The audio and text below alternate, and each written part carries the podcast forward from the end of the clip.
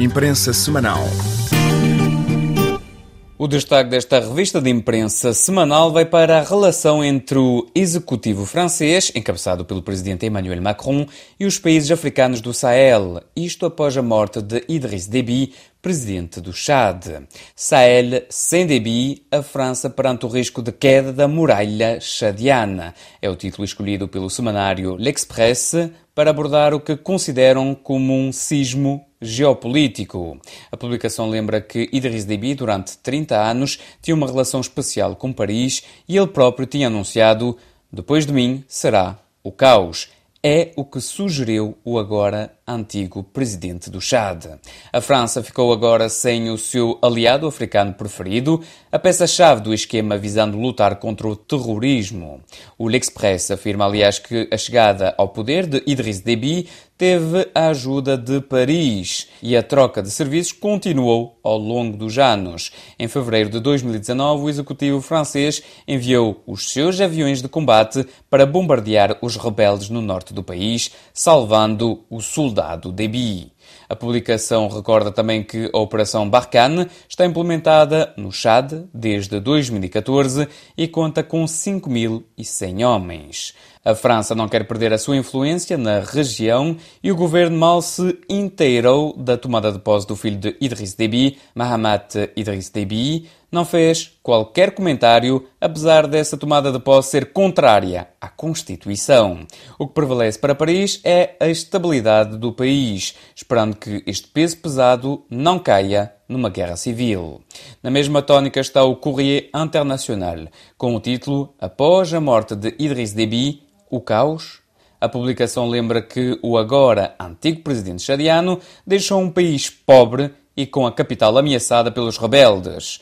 Após a morte de Idriss Déby, as Forças Armadas anunciaram que haveria um governo de transição que se deveria manter no poder durante 18 meses, sob a liderança do filho do antigo presidente, uma decisão contrária à Constituição, visto que ela prevê eleições 24 dias após o falecimento do líder do país, que seria dirigido interinamente pelo Presidente da Assembleia Nacional, o que não aconteceu.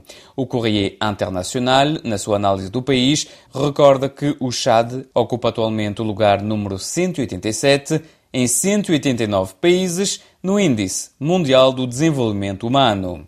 A publicação termina o seu artigo com dois factos. Emmanuel Macron estava no centro das atenções durante o funeral de Idriss Déby e a França-África perdeu um soldado numa região em que o terrorismo está presente. A nossa revista de imprensa semanal continua com outros assuntos abordados nas demais publicações francesas. Capacetes azuis para salvar a Total em Moçambique? Eis a pergunta que se coloca a revista Jeune Afrique. A empresa petrolífera francesa Total pediu uma intervenção urgente para lutar contra a insurreição islamita para que o mega projeto de gás em Cabo Delgado possa continuar a ser construído.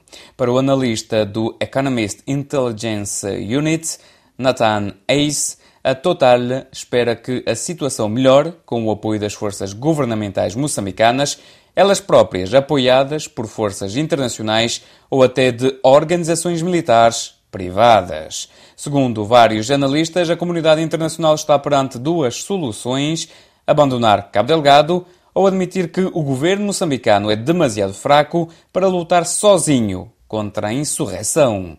Quanto à Total, para Nathan Ace, a empresa francesa vai retomar as operações apenas em 2023, se a situação estiver mais estável, para começar a exploração do gás em 2026 ou 2027.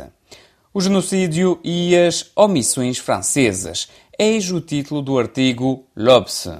Para a publicação, o relatório oficial, realizado por historiadores, aponta responsabilidades pesadas à França no genocídio ruandês de 1994. Esse documento acaba por pôr fim à negação francesa sobre o assunto, mas também permite libar as autoridades francesas de qualquer cumplicidade. No entanto, ainda subsistem zonas de sombra. A publicação recorda uma entrevista realizada por um jornalista da redação, em que um antigo militar francês, cujo nome no artigo é Jean-Louis, afirma que receberam ordens para matar os Tutsis, participando no genocídio. Aliás, esse antigo militar lembrou que numa operação secreta foi enviado para uma zona com inimigos em que, perante os tiros, se defendeu e matou, para ele, crianças que nem sequer tinham 15 anos. Por fim, numa grande investigação levada a cabo pela revista, a publicação afirma que, apesar do relatório, muitos documentos desapareceram dos arquivos das autoridades francesas. Na revista Le Point, a capa é dedicada ao jihadismo antipolícia. A morte de Stéphanie Montfermé, em Rambouillet, acabou por ser o 18º atentado contra as forças policiais francesas desde 2012. Ainda em França, a revista católica La Vie aborda a polémica em torno da construção de uma mesquita em Estrasburgo com o título Os Turcos da Alsácia entre o Rio Reno e o Bósforo. A polémica nasceu da subvenção que ia receber a mesquita de cerca de 2,5 milhões de euros, votada pela Câmara Municipal. O problema é que a presidente da Câmara, Jeanne Barseguian, foi acusada de apoiar o islamismo e de repudiar a sua bisavó sobrevivente do genocídio armênio. Perante estas acusações, a presidente da Câmara informou que a Confederação Islâmica, Mili Gorush, renuncia a essa subvenção. Este assunto mostra a atual tensão entre a França e a Turquia. É o ponto final nesta revista de imprensa semanal.